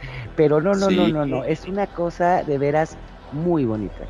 O sea, es una mujer hermosa y con un gran talento y que yo me imagino que habrá millones de adors que no han podido este, ser aceptados y ojalá algún día este mundo se vuelva más comprensivo y con más respeto. Es lo que yo quisiera, ¿verdad? En mi mundo ideal. Pero no sé qué piensas, Magno. Bueno, eh, estaba pensando en qué le parece si vamos a escuchar un temita para no desviarnos del programa de hoy. Eh, y a la vuelta seguimos hablando un poquitito. ¿Les parece? Excelente. ¿Y con qué tema vamos, Magnum? Eh, vamos con un tema de A Little Respect. Ah, Little Respect de Erasure. Hablando de eso del respeto, vamos con este temazo. Aquí en Radio Consentido.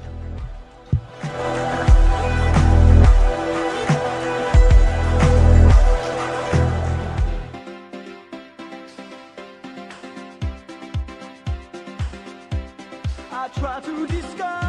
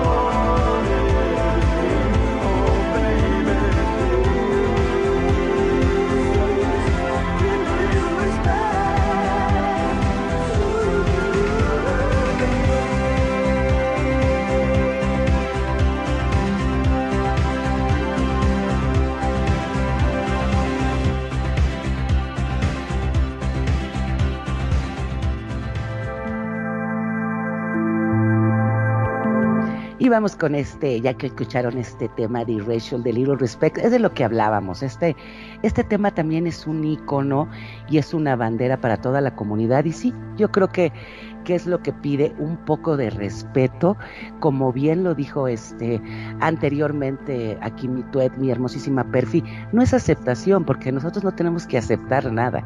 Simplemente es respetar la individualidad de cada una de las personas. ¿No es así, Magnum? Totalmente de acuerdo, porque a veces no se trata de aceptación, se trata solamente de respetar, porque te puede gustar o no te puede gustar, eso dejémoslo aparte. Se trata de respeto, de respetar simplemente al ser humano que vos tenés al lado, porque todos somos seres humanos y todos merecemos respeto, nada más que eso. Eh, porque después eh, puedes entrar en la controversia, estoy de acuerdo, no estoy de acuerdo, me gusta, no me gusta, eh, cambiaría tal cosa, cambiaría el otro, es otra cosa. Lo principal es que se respete y no por eso, como viene sucediendo, que gracias a Dios esperemos que haya un cambio radical de una vez por todas. Muchachos, estamos en el 2023. ¿Cuánto tiempo más va a pasar para que caigamos en la conciencia de que todos somos iguales, que todos necesitamos ser aceptados y que todos necesitamos un respeto, simplemente que se nos respete. ¿No es así, perfil? Pues sí, sí, porque el respeto es más allá de la tolerancia, más allá de la supuesta aceptación. El respeto significa que te conozco, significa que entiendo y empatizo con tu realidad. Es un esfuerzo y por eso el respeto es tan difícil de conseguir, porque tienes que ponerte en el lugar del otro para poder entender la eh, compleja o simple o como sea realidad del otro. Entonces lo que se busca es que haya ese respeto, porque quiere decir mirar dos veces, viene de la raíz latina res, que es dos veces, y pectare, que es sacar hacia afuera. Eh, cuando tú tienes tos, te dan un expectorante. Quiere decir sacar del pecho dos veces y mirar dos veces al otro, considerarle dos veces. No es la, la idea común de eh, respeto es hago una fosa aquí, pongo cocodrilos y alambre de púas y no pasas, porque entonces no me respetas. No, no, no. Respeto es considerar al otro dos veces, detenerte a mirarle, a sacar de ti esa mirada y entonces entenderlo y conectar con el otro. Eso sería lo que yo podría aportar en este sentido, Kenia. Así es, ¿no? Y habría- hablando de, de todo lo que es respeto y eh, afuera del, del aire estábamos hablando de, de que hay países que aún este, tienen sus leyes muy mal. Estábamos comentando que en Irán hacen que las personas gays cambien de género a ser mujeres y eso habla de que toda la gente tiene un estereotipo, que es lo que hablábamos, ¿no? Eh, No tienen por qué estereotipar o por qué etiquetar, etiquetar a una mujer, por ejemplo, lesbiana, que se le imaginan una marimacha. No es cierto. Hay mujeres que son lesbianas muy femeninas o gays muy más... O sea, exacto. O sea, ¿por qué etiquetar a, a- a tanto un hombre gay? Que era lo que yo les comentaba, ¿no? Yo conocí, tuve amigos gays sumamente masculinos que no tenían por qué, o sea, y no van a querer, como bien decíamos, ¿no? Que en Irán los hacen convertirse en mujeres que no les va a gustar. Entonces ese es el respeto, el respeto y respetar al ser humano, simplemente porque tiene derechos humanos. Yo creo que esa es la clave, ¿no es cierto? Correcto. Sí, Ahora, sí, perdón, sí. en- en el caso de las mujeres, las lesbianas, ¿también le hacen el cambio de género?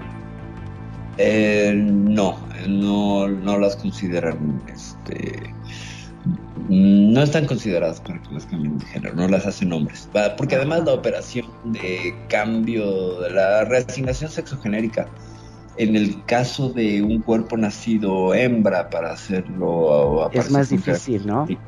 Es mucho más difícil porque lo que se tendría que prolapsar es el clítoris. En el caso de una operación de cambio de reasignación sexogenérica de un cuerpo masculino es más fácil porque lo que se hace es invaginar el pene, es decir, se conserva el paquete nervioso y se mete como el dedo de un guante cuando te lo quitas. Pero Entonces, también hacer y yo sabía que era súper doloroso, ¿no? El pene mismo, por estructura, te daría la forma de esa vagina. Porque recordemos que, bueno, el pene es un clítoris prolapsado, o sea, extendido hacia afuera, lo cual nos lleva a, a este tema donde todos estuvimos tres meses, toda esta especie humana estuvo tres meses en una forma femenina por defecto. Los varones tienen pezones y no van a amamantar a nadie, lo cual es un recuerdo de que somos, incluyo, hembras masculinizadas. Muchas especies de reptiles, por ejemplo, que son en su mayoría hembras, tienden a las épocas de celo a cambiar de sexo y a convertirse en, en varones. No me acuerdo el término exacto de la biología, pero se vuelven los machos y entonces mantienen la especie y esa es una característica propia de esa especie. Eh, hay que recordar eso. Cada vez que queramos discriminar al otro, señalarlo al otro, bueno, pues es que todos venimos de lo mismo. Todos venimos de una base, y una base que es femenina. Eso también tiene que ver ahí mucho del entender las raíces profundas de un feminismo y de un respeto hacia lo femenino como el origen de mucho poder. ¿Por qué? Porque esta especie, pues lo que hicimos nosotros, los que tienen el pene y el poder fálico y dentro del patriarcado, bla, bla, bla, pues se olvidan muchas veces de este tema y no hay mucha sensibilidad por ello. No sé, Magnum, ¿qué tenemos en la chistera de la música? Porque ya estamos por terminar. Ay, sí, estamos por terminar. Me gustaría meter un temita porque soy lo que soy. Todos somos lo que somos. Y hay un temita de Sandra Mianovich que me encanta, me encanta, me encanta. Y me parece que vendría muy bien en estos momentos para escucharlo. Si me permiten, vamos con ese tema y después ponemos uno más para despedirnos. ¿Te parece? Ok, dale, dale, dale, claro que sí. Yes.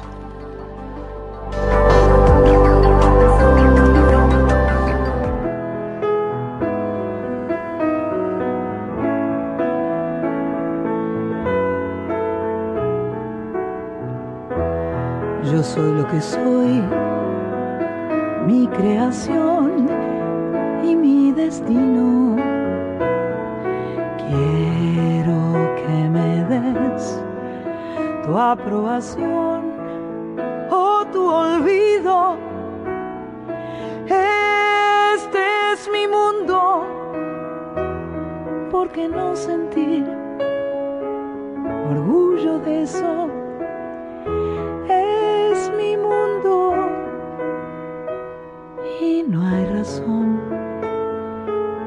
Para ocultarlo. ¿De qué sirve vivir si no podemos decir soy lo que soy?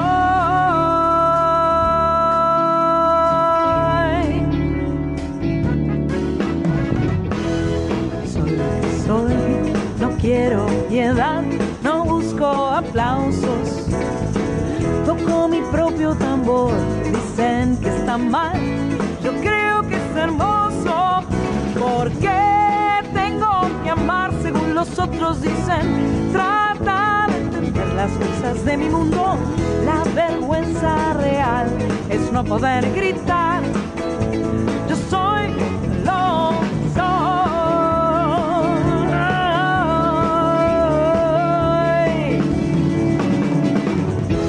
Soy lo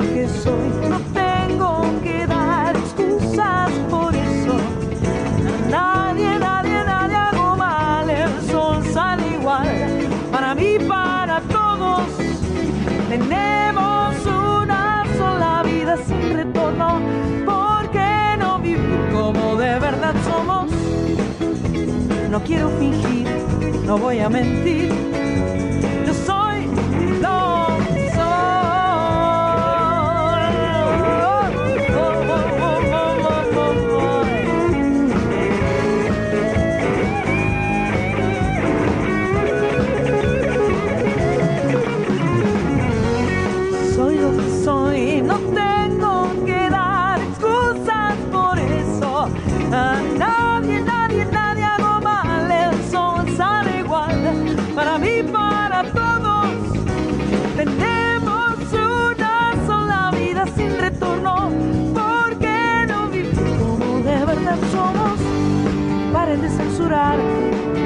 quero gritar.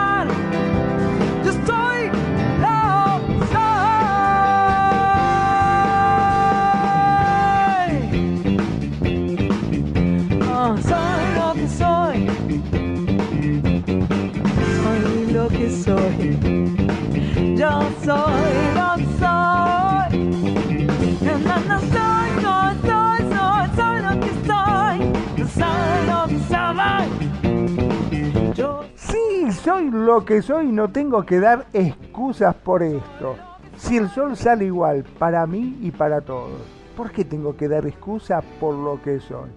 Es un temazo. Sandra Mianovich, una mujer a la que tuve el privilegio de conocerla personalmente, sí, la he conocido, justo dio la coincidencia de que un momento cuando viajé a Buenos Aires, este, fui al departamento del que era mi socio, y en el hall me encuentro con esta mujer, me quedo mirándola y un vecino me dice, ¿sabes quién es? Es Sandra. Y ahí nos pusimos a charlar, nos hicimos eh, ahí amigos en el momento, en la cual me comentó una mujer muy, muy sencilla, muy simple, realmente este, una gran mujer. Y efectivamente, uno no tiene por qué tener que dar excusa por lo que es. ¿No es así, Parpi? Pues no, nunca hay que dar excusas por lo que es uno. Eh, la verdad es que hay que entrar a tambor batiente siempre. El problema es que para llegar a esa certeza, pues se requiere, se requiere de algunos dolores existenciales para llegar a decir, a ver, con permiso, yo soy como soy, si me aceptas, bueno, si no me aceptas, no es mi problema, es tuyo. Pero bueno, por ese lado, qué increíble que conociste a esta mujer. Qué increíble, ¿eh? A mí me parece genial que hayas tenido la oportunidad. ¿Y qué tal se portó bien? Chidísimo. Sí, sí, buenísimo. Una, una mujer muy sencilla, muy simple. Ya te digo, se quedó parada. eh, es más, viste cuando no me la. O sea, no creí que eh, encontrármela, no sabía qué hacer. Digo, por ahí me acerco, le doy un beso y. qué sé yo, viste. Se echa para atrás, viste que muchas veces uno. O mejor dicho, los artistas están cansados de la gente que se les tira encima, que lo agarran, le piden autógrafo, le dan besos, le tiran el pelo, le cortan un mechón, viste cómo son. Bueno, no sabía qué hacer y ella vino, se acercó ella a mí, me dio un beso, me dijo, hola, ¿cómo te va? ¿Qué- Y se puso a hablar como cualquier hijo de vecino, como diríamos aquí en Argentina, ¿no? Como Una persona normal y eh, estuvimos hablando del talento de ella, de que de chica ya había empezado a cantar y nada, casi terminé haciendo un reportaje ahí en el ascensor mientras subíamos. Con eso te digo todo. Wow, qué, sí, qué increíble. Qué- Muy lindo, muy Siempre lindo. es genial cuando alguien, cuando alguien que está en el ambiente artístico pues tiene esta humildad y esta sencillez, ¿no? Es genial. Hay otros que no, hay otros que sí son muy creídos, que nomás no, no, no, no dan este, este tono o toque de humildad. Magnum, con que, ah, bueno, antes de, ya le iba a decir yo a Magnum y lo vamos a hacer de manera inversa. Tenemos una última canción antes de despedirnos, pero antes de despedirnos, pues quisiera sus conclusiones sobre este tema, mi queridísima Kenya. Y sí, yo creo que con este tema yo, yo me voy a ir con, con esta frase que son de esas frases Pride y que tienen toda la razón. Que dice, no se trata de ser todos iguales, sino de aprender a respetar las diferencias. Y yo creo que ahí encierra todo. Aprender a respetar las diferencias. También hay una que me encantó que dice, respetar las identidades de otras personas es gratis y salva vida. Ea, buenísima. Entonces, yo creo que con esas frases yo me despido, les doy las gracias a toda la gente que nos estuvo escuchando. Espero que a muchos les haya gustado y haya aprendido como aprendí en- yo en este momento. Así que yo me despido y le mando besos y apapachos a todos desde la Ciudad de México y gracias por escucharnos en todas nuestras plataformas. Magnum. Bueno, para mí ha sido un placer enorme eh, estar en este programa que realmente esta vez me resultó tan rápido. Se me pasaron las dos horas, pero así volando. Y sí, viste, cuando la, las disfrutas y la estás pasando muy bien, realmente el tiempo vuela. Espero que ustedes que están del otro lado, que nos escuchan y nos eligen día a día, también hayan disfrutado de la misma forma como estamos de este lado. Mi nombre es Magnum Dacun, transmitiendo en vivo y en directo desde Mar del Plata, República Argentina. Como siempre digo, gracias, gracias por elegirnos, gracias por escucharnos y por hacer de Radio Consentido tu radio. Y ya sabes, si recién te estás conectando y estás escuchando y dices, ay, qué lástima, me perdí el programa que estaba buenísimo. No, no te perdiste nada porque todos los programas son grabados y subidos a nuestro servidor. Y también nos podés escuchar por Spotify, por Facebook Live y por supuesto por YouTube. Perfi. Muchas gracias, muchas gracias. Yo quiero agradecer también a nombre de mi bro renegado, agradecerles su presencia, aportes y comentarios tan interesantes, polémicos, acertados, asertivos y cariñosos, tanto a Kenya, queridísima cuñada Kenya, y a este director maravilloso y talentoso que tenemos el día de hoy que hizo las veces de DJ, Magnum Daku, muchas, muchas gracias a ambos, muchas gracias a todos los que nos escucharon, los que nos escucharon por redes sociales, a quien nos escuchó, a Sumaira, que por ahí le dio, le dio like al, al post, también a Buena y a un par de personas más que se me olvida ahorita, perdónenme, tengo el post. Y yo quiero pues cerrar diciendo que recuerden que también la heterosexualidad es diversidad, no se hagan a un lado, también tiene su color ahí representado. No existe la diversidad si no está la heterosexualidad. Y estas ideas de separación hay que irlas dinamitando, hay que reconocer en el otro la posibilidad que tenemos de ser, porque todos lo llevamos dentro, si no, no podríamos reconocerlo.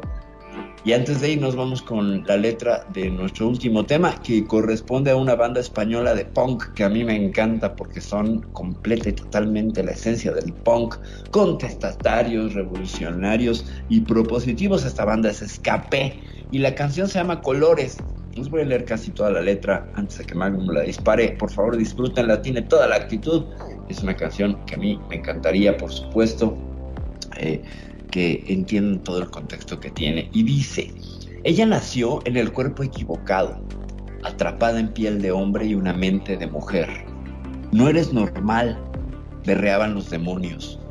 Le robaron la sonrisa innata de la niñez. Libre, sueña ser libre, entre mofas y exclusión. Quiere ser libre, del todo libre y obedecer al corazón.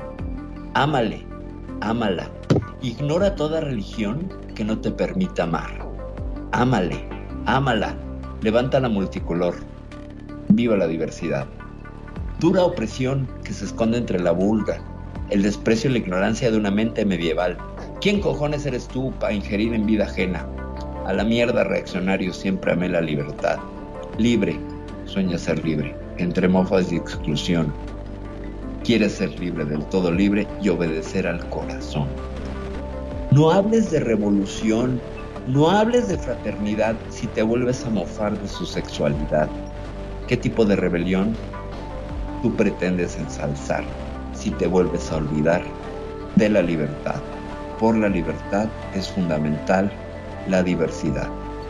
Y esa es la letra de Colores de Escape con la que nos despedimos. Yo soy Perfil Rock de la Ciudad de México. Muchas gracias por escuchar este episodio número 52 estamos celebrando pues, prácticamente un año estar al aire, pero ya llevamos más de un año. Ya me voy. Bye, los dejamos con esta canción. Muchas gracias, esto es Radio Consentido y nos vemos la semana que entra.